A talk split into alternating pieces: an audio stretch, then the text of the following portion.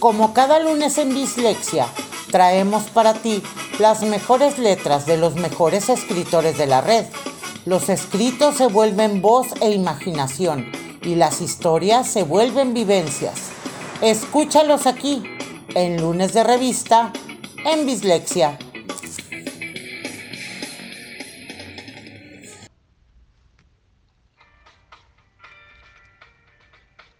Amar la madurez. Tomado de la red. Sé que no soy una mujer joven, pero tampoco soy tan vieja. Estoy en esa línea que divide a las dos.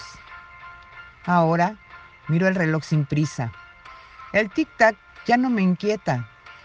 Digamos que estoy en el punto exacto, donde se aprende a mirar al pasado sin rencor y al futuro ya no con ilusión pero sí con certeza. Creo que ya mi piel destila un exquisito aroma a madurez. Y aunque mi piel ya no es tan tersa, sus grietas me empiezan a cautivar. De hecho, las acaricio y sigo su línea, y es como volver en el tiempo. Dicen que sonreír también nos arruga la piel, pero sonreír también nos alarga la vida porque la llena de momentos y motivos. No soy joven, pero tampoco vieja. Mi otoño hoy se torna diferente. Sigue siendo primavera, pero con diferente belleza. No es malo llegar a viejo. Hay que tener miedo de llegar tonto, triste y vacío. La sabiduría es la mejor de las flores en el cabello de una mujer y en los hombres su mejor corbata.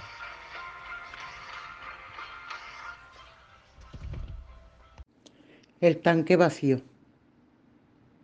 El mundo entero se detuvo esta mañana.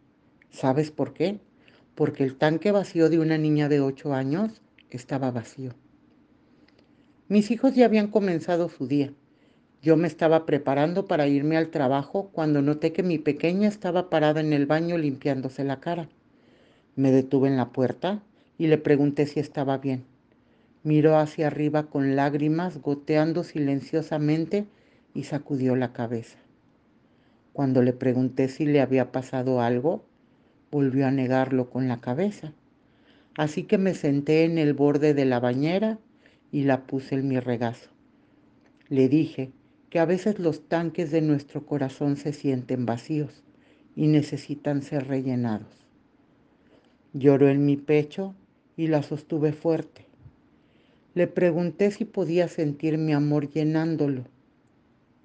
Asintió y las lágrimas se detuvieron.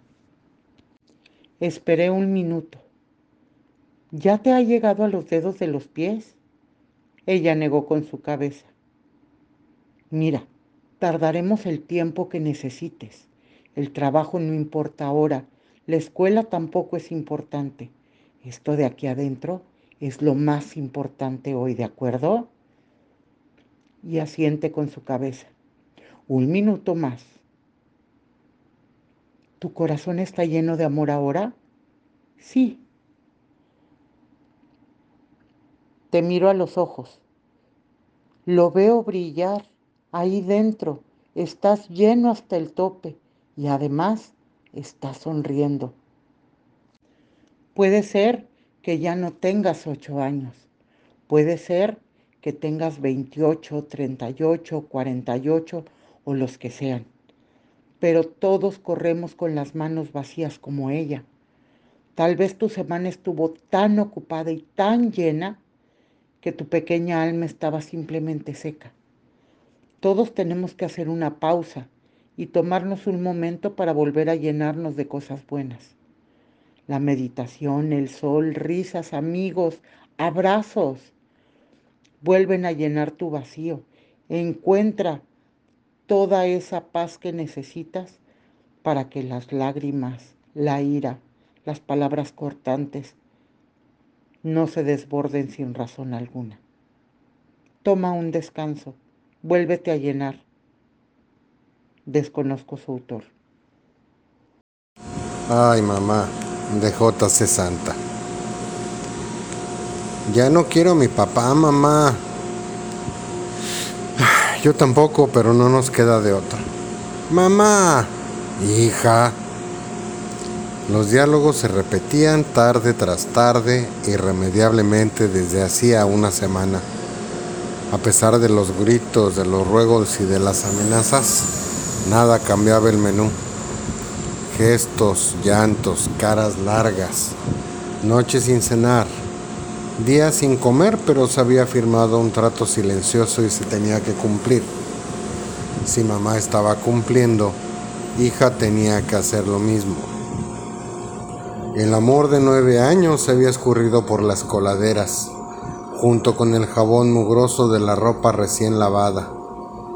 Eric siempre había sido un alcohólico que la primera oportunidad y sin provocación previa botaba los trabajos que tenía solamente por seguir embrutecido y riendo solo. Adriana tenía que lavar ajeno para que pudieran salir con los gastos, y seguramente así tenía que ser, porque Eric había sido muy bueno al aceptarla con Sara así, de meses abandonada por el mujeriego que al saberse próximo padre, decidió desaparecer antes que hacerse responsable de una vida que parió a la otra.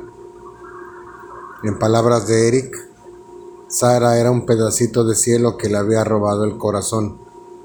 Adriana era su mamá, así que bienvenida. Se conocieron en una clínica del Seguro Popular mientras Adriana trataba de mantener Tranquila a la bebé semidesnuda, llorosa, roja de fiebre, ella con los ojos llorosos. Él traía una costura larga en las manos producto de una caída días antes. En curaciones llamaron a Eric Ramírez, Eric Ramírez, pero él cedió su sitio a la mamá con la bebé afiebrada. Aunque la enfermera puso ojos de pistola, tuvo que atender primero a la niña que no tendría más que una soleada fenomenal, porque la primeriza madre así la llevó al tianguis a lograr algo para comer. Como en historia de telenovela, él esperó a que ambas salieran para preguntar por su salud y bueno, las visitas del albañil al salón de belleza donde trabajaba ella se hicieron más frecuentes, aunque siempre a la hora de la salida en que Eric se daba el gusto de poder cargar a Sara bebé mientras platicaba con Adriana mamá. Así, con la desconfianza primero y con las manos rosadas al acaso después, el joven se ganó el corazón de ambas. El muchacho siempre decía jugando que a Sara se la iba a comer a besos.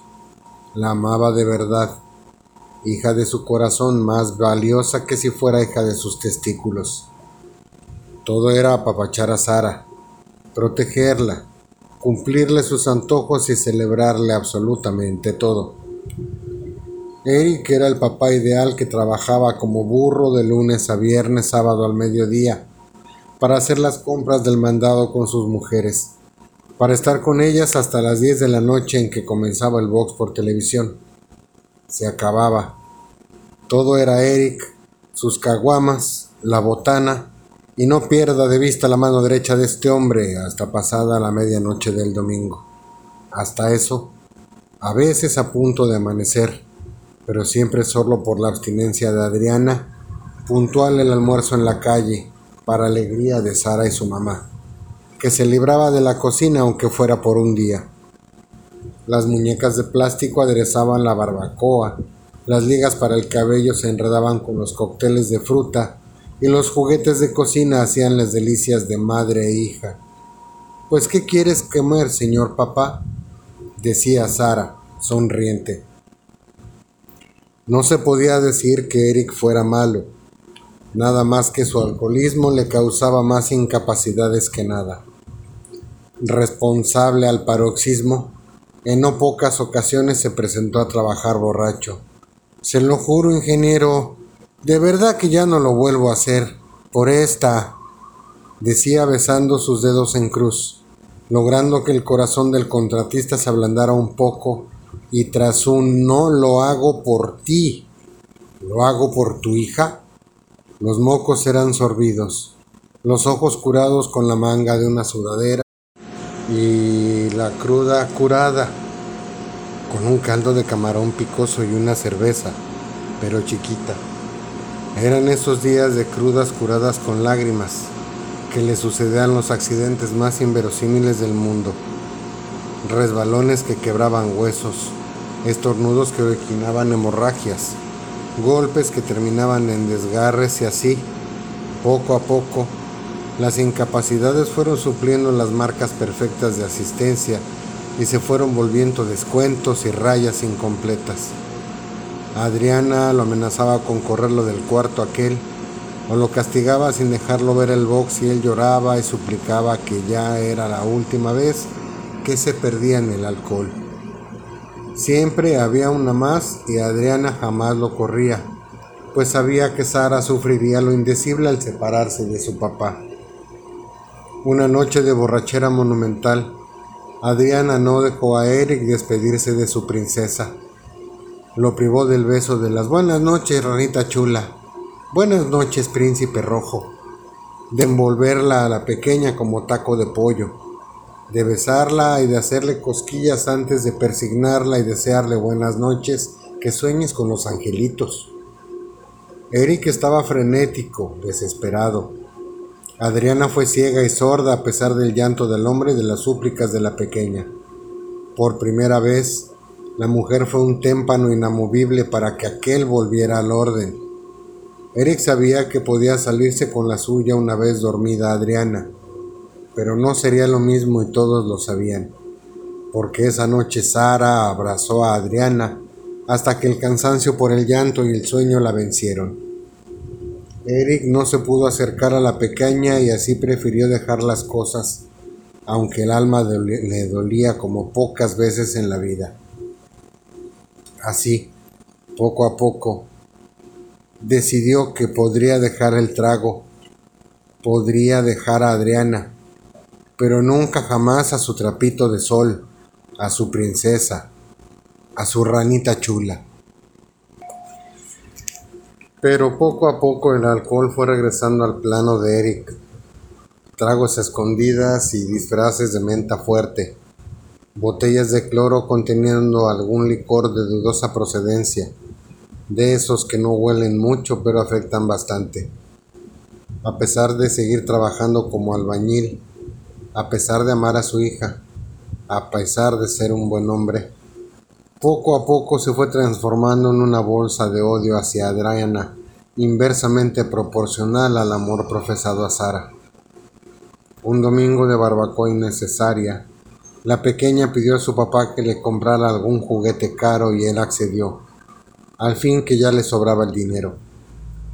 Adriana hizo un gesto de desagrado al ver que el capricho de la niña era bastante elevado y que con ese dinero se podría aprovechar mejor comprándole ropa y sí, un juguete.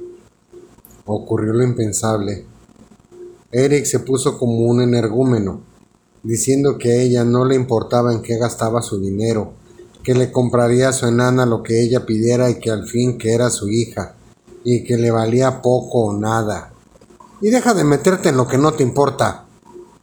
A ver, señor, Sara es mi hija también y no le faltes al respeto frente a mi autoridad.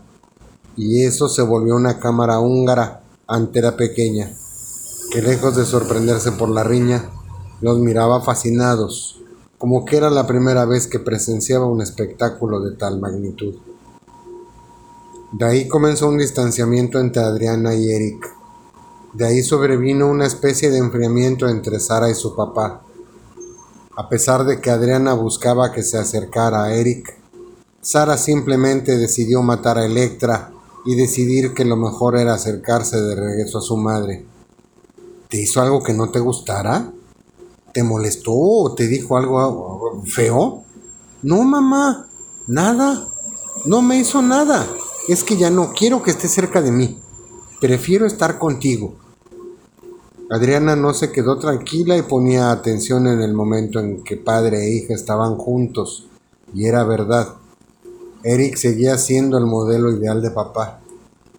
Nunca hubo manoseos o caricias prolongadas o intentos de besos a la fuerza. Nada. Él seguía siendo todo un buen hombre, un caballero. Sara, no entiendo nada. No, tú no te das cuenta porque mi papá duerme hacia el otro lado, pero la verdad es que huele raro. No, hija, no huele raro. Solamente está cansado y huele a sol. Ya ves que trabaja mucho. Sí, mamá, ya sé que trabaja mucho, pero huele raro. Cierra los ojos y acércate a él. De veras que huele muy feo. Los días pasaron sin que Sara se acercara como antes a su papá, mientras que Adriana, tratando de romper el mudo que se había ido levantando, trataba de percibir algo, de sentir algo, y no fue sino hasta un sábado de box entre refresco de toronja, chicharrones de harina y no pierda de vista la mano derecha, que Eric se levantó de frente del televisor para orinar.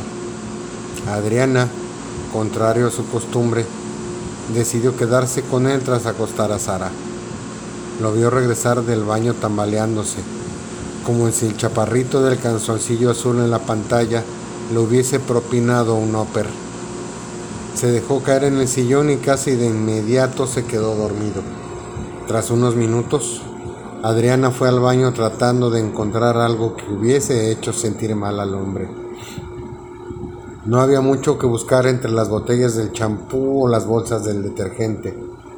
Levantó la tapa del sanitario y dentro del depósito del agua encontró una botella de mertiolate. La sacó, confusa, y la destapó esperando recibir el golpe del medicamento, pero se encontró con un olor picante, pungente, formol. Sabía que era formol porque doña Tomasa, la vecina, Trabajaba en una droguería y seguido llevaba el líquido a su casa, que para preparar un compuesto para sobar sus piernas llenas de varices. La dejó caer de donde la sacó y regresó al sitio en que Eric estaba como desmayado. Lo quiso confrontar, despertarlo para saber para qué quería el formol y sintió sus manos heladas, sus brazos pesados, su cabeza floja. Lo tomó de los hombros para sacudirlo y un escandaloso eructo brotó del hombre, llenando el reducido espacio de un olor a formol y animal muerto. A esto se refería Sara, al olor que disfrazaba entre las pastillas de menta y las frituras. Espantada, casi corrió a acostarse junto a su hija, temblando de pies a cabeza sin quitarse siquiera los zapatos. Esa noche no durmió. A la mañana siguiente Eric ya estaba bañado y listo para llevar a almorzar a sus mujeres. Adriana, como si nada, pero muerta de miedo, curiosa. Nada dijo y los tres disfrutaron de un almuerzo desbordante de risas y sopes. El hombre era ajeno a lo que Sara y Adriana estaban pensando y sintiendo. Una inquietud pesada, fofa, olorosa grasa y cebolla las tenía amarradas en sus asientos hasta la hora de terminar de almorzar. Vamos al mercado, ranita. No, papá, no quiero ir. Ándale, vamos a comprar tu blusa esa que te gustó. Ya no la quiero, papá, de veras que no. A ver, te dije que vamos y vamos, que no estoy jugando. Adriana tomó del brazo a Sara y a Eric de la mano, que bailaba frente al rostro de la pequeña. No quiere, Eric, déjala. No estamos jugando, Adriana. Además, si no quieres la blusa, no me importa, ya me quiero ir a la casa. ¿A qué? ¿A tragarte el formol? El hombre se quedó lívido por un momento, pero se repuso para contraatacar. Eso no me lo trago, estás mal. Entonces, ¿por qué hueles a formol y a perro muerto? Que te valga. Ya te dije que me llevo a Sara a comprar su blusa y ya, te callas. No me callo soy su madre. Y yo su padre, si quiero me la trago. Falta que yo te deje, imbécil. Un forcejeo se hizo elocuente en medio del escandaloso silencio. Sara solamente miraba presta a lo que fuera, intervenir o pedir ayuda, porque huir nunca era opción. A final de cuentas, la prudencia de Adriana se impuso. Vámonos para la casa, Eric, deja de dar espectáculo. Y con la sorpresa de Sara, aquel se dio dócil, como perro regañado. Todo el camino se hizo en silencio y en el regreso. Sara, tomada de la mano de su madre y rozando como sin querer la de su padre. Él, serio, altivo, hizo el camino serio y retador. Llegando a casa, Sara fue directo al espacio que sea las veces de cocina, mientras Eric se dirigió al baño para estar ahí un minuto, tras el cual se dejó caer en su sillón. Adriana se paró frente a él con los brazos en jarras. Él tomó el control remoto del televisor. Te pasas. Eso no se le hace a la niña. Quítate. Adriana ni se movió. Sus ojos echaban lumbre aunque trataba de conservar la calma. Eric se movía cabeceando y tratando de enfocar la mirada buscando poder cambiar de canal el aparato que comenzó a gritar algo de programas familiares de concurso. Ella, por respuesta, casi arrancó el cable para dejar la pantalla en suspenso. ¿Estás loca, carajo? Conéctala quítate de ahí. Gruñó Eric, levantándose pesadamente del sillón para tomar por los brazos a Adriana. Nuevamente el vaivén de los empellones y los pujidos. Ya te dije que es mi hija y si quiero me la trago. Así que ella me tiene que obedecer a lo que yo le diga. ¿Oíste? Lo que yo le diga. Los empujones eran cada vez más violentos y la voz comenzaba a convertirse en grito, en insultos, siempre siendo Adrián el objetivo. Suéltame, Eric, me estás lastimando. Ya déjala, papá, gritó Sara desde donde estaba. Ni la suelto y tú te callas, escuincla. Los ojitos de la niña se llenaron de agua. Era la primera vez que le gritaba y que la trataba tan mal. Y fue la última. La tapa de una olla de presión se estrelló en la espalda primero y en la cabeza después, provocando que el olor a formol se mezclara con el de animal muerto. Cayó con la boca abierta aunque sin derramar una gota de sangre, hecha trizas la nuca. Adriana, con las huellas de los dedos de Eric marcadas en sus brazos, llevó sus manos a la boca tratando de no gritar. Sara se fue sobre el cuerpo a patadas con una furia impensada. A mi mamá no la tocas ni la vuelves a tocar. ¿Oíste? ¿Oíste? Jamás. Ya no te quiero. Ya no te quiero. Eric ya no se movió. La pequeña comenzó a resoplar víctima del esfuerzo y del agotamiento hasta que sorprendida y fatigada, se arrojó los brazos de su madre llorando desconsolada. Las dos se fundieron en un abrazo lleno de lágrimas y de temor ante lo que vendría después. Las papas y las zanahorias flotaban rivalizando con sendos trozos de carne en aquel espeso caldo. Tortillas calientes, limones partidos en dos, la televisión pidiendo zorro no te lo lleves, a pesar de todo, la cara larga de Sara partía a la mesa. Mamá, ya no quiero a mi papá.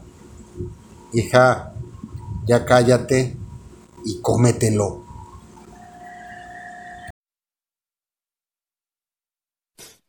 Muchas gracias por acompañarnos en esta emisión de Bislexia en su tercera temporada. Deseamos que se lo hayan pasado bien así como nosotros que disfrutamos traerles cada programa. Recuerden que juntos siempre es mejor. Hasta la próxima. Bye.